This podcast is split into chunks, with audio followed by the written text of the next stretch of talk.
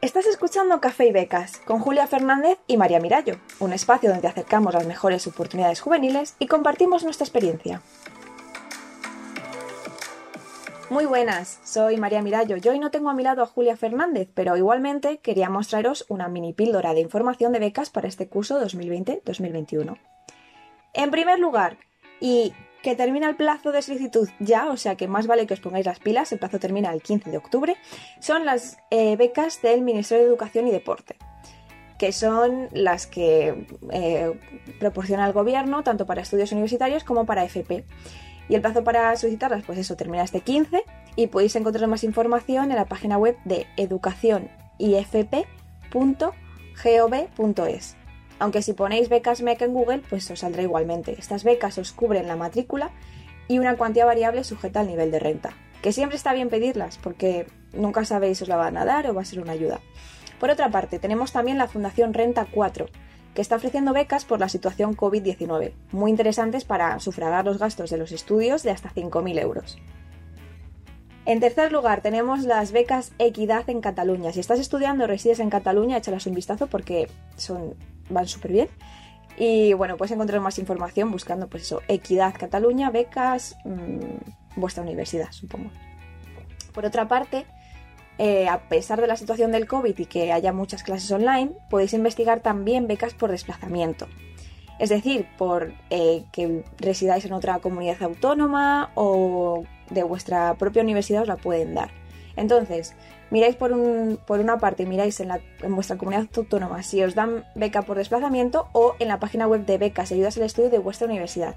De hecho, y en quinto lugar, si investigáis en el apartado de becas y ayudas al estudio de vuestra universidad, podéis encontrar, por ejemplo, ayudas eh, para la compra de equipos informáticos que han puesto para este nuevo curso muchas de ellas. Por último, He de decir que si estudiáis en la Comunidad de Madrid o si vais a comenzar a estudiar en una de estas universidades, en la Universidad de Alcalá, Complutense, Autónoma de Madrid, Politécnica, Carlos III o Rey Juan Carlos, os traigo una muy buena noticia y es que dentro de poco va a abrirse el plazo para solicitar las becas Seguimos. Están dirigidas a facilitar la continuación de estudios o el comienzo de grado y máster a alumnos universitarios en riesgo de abandono de estudios por razones socioeconómicas, o sea, que te haya golpeado muy fuerte en tu casa la situación del COVID, etc.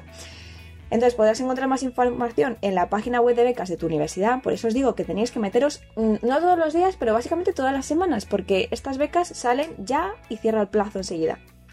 Y en la comunidad.madrid, en la página web también podéis encontrar más información. Y bueno, para terminar, os voy a dar la lista de las cosas que he mencionado y otras para que si queréis tomar nota y buscar más información por vosotros mismos, pues lo podéis hacer. En primer lugar, becas alumni de cada universidad. Luego tenemos becas movilidad por desplazamiento de comunidad autónoma o distancia, becas de excelencia, becas COVID-19 de la Fundación Renta 4, becas Equidad en Cataluña, becas Seguimos, que son las de la Comunidad de Madrid que os acabo de mencionar, que es muy importante que estéis al tanto porque es que van a abrir ya el plazo. Becas de fundaciones, por ejemplo, la de Romanillos, la de Ramón Areces, las becas Carolina, si estás escuchando desde otra parte que no sea Madrid, pues hay para, por ejemplo, para estudiar en Latinoamérica o para venirse de Latinoamérica también. Entonces, de momento, esas son todas que tenéis que chequear esta semana.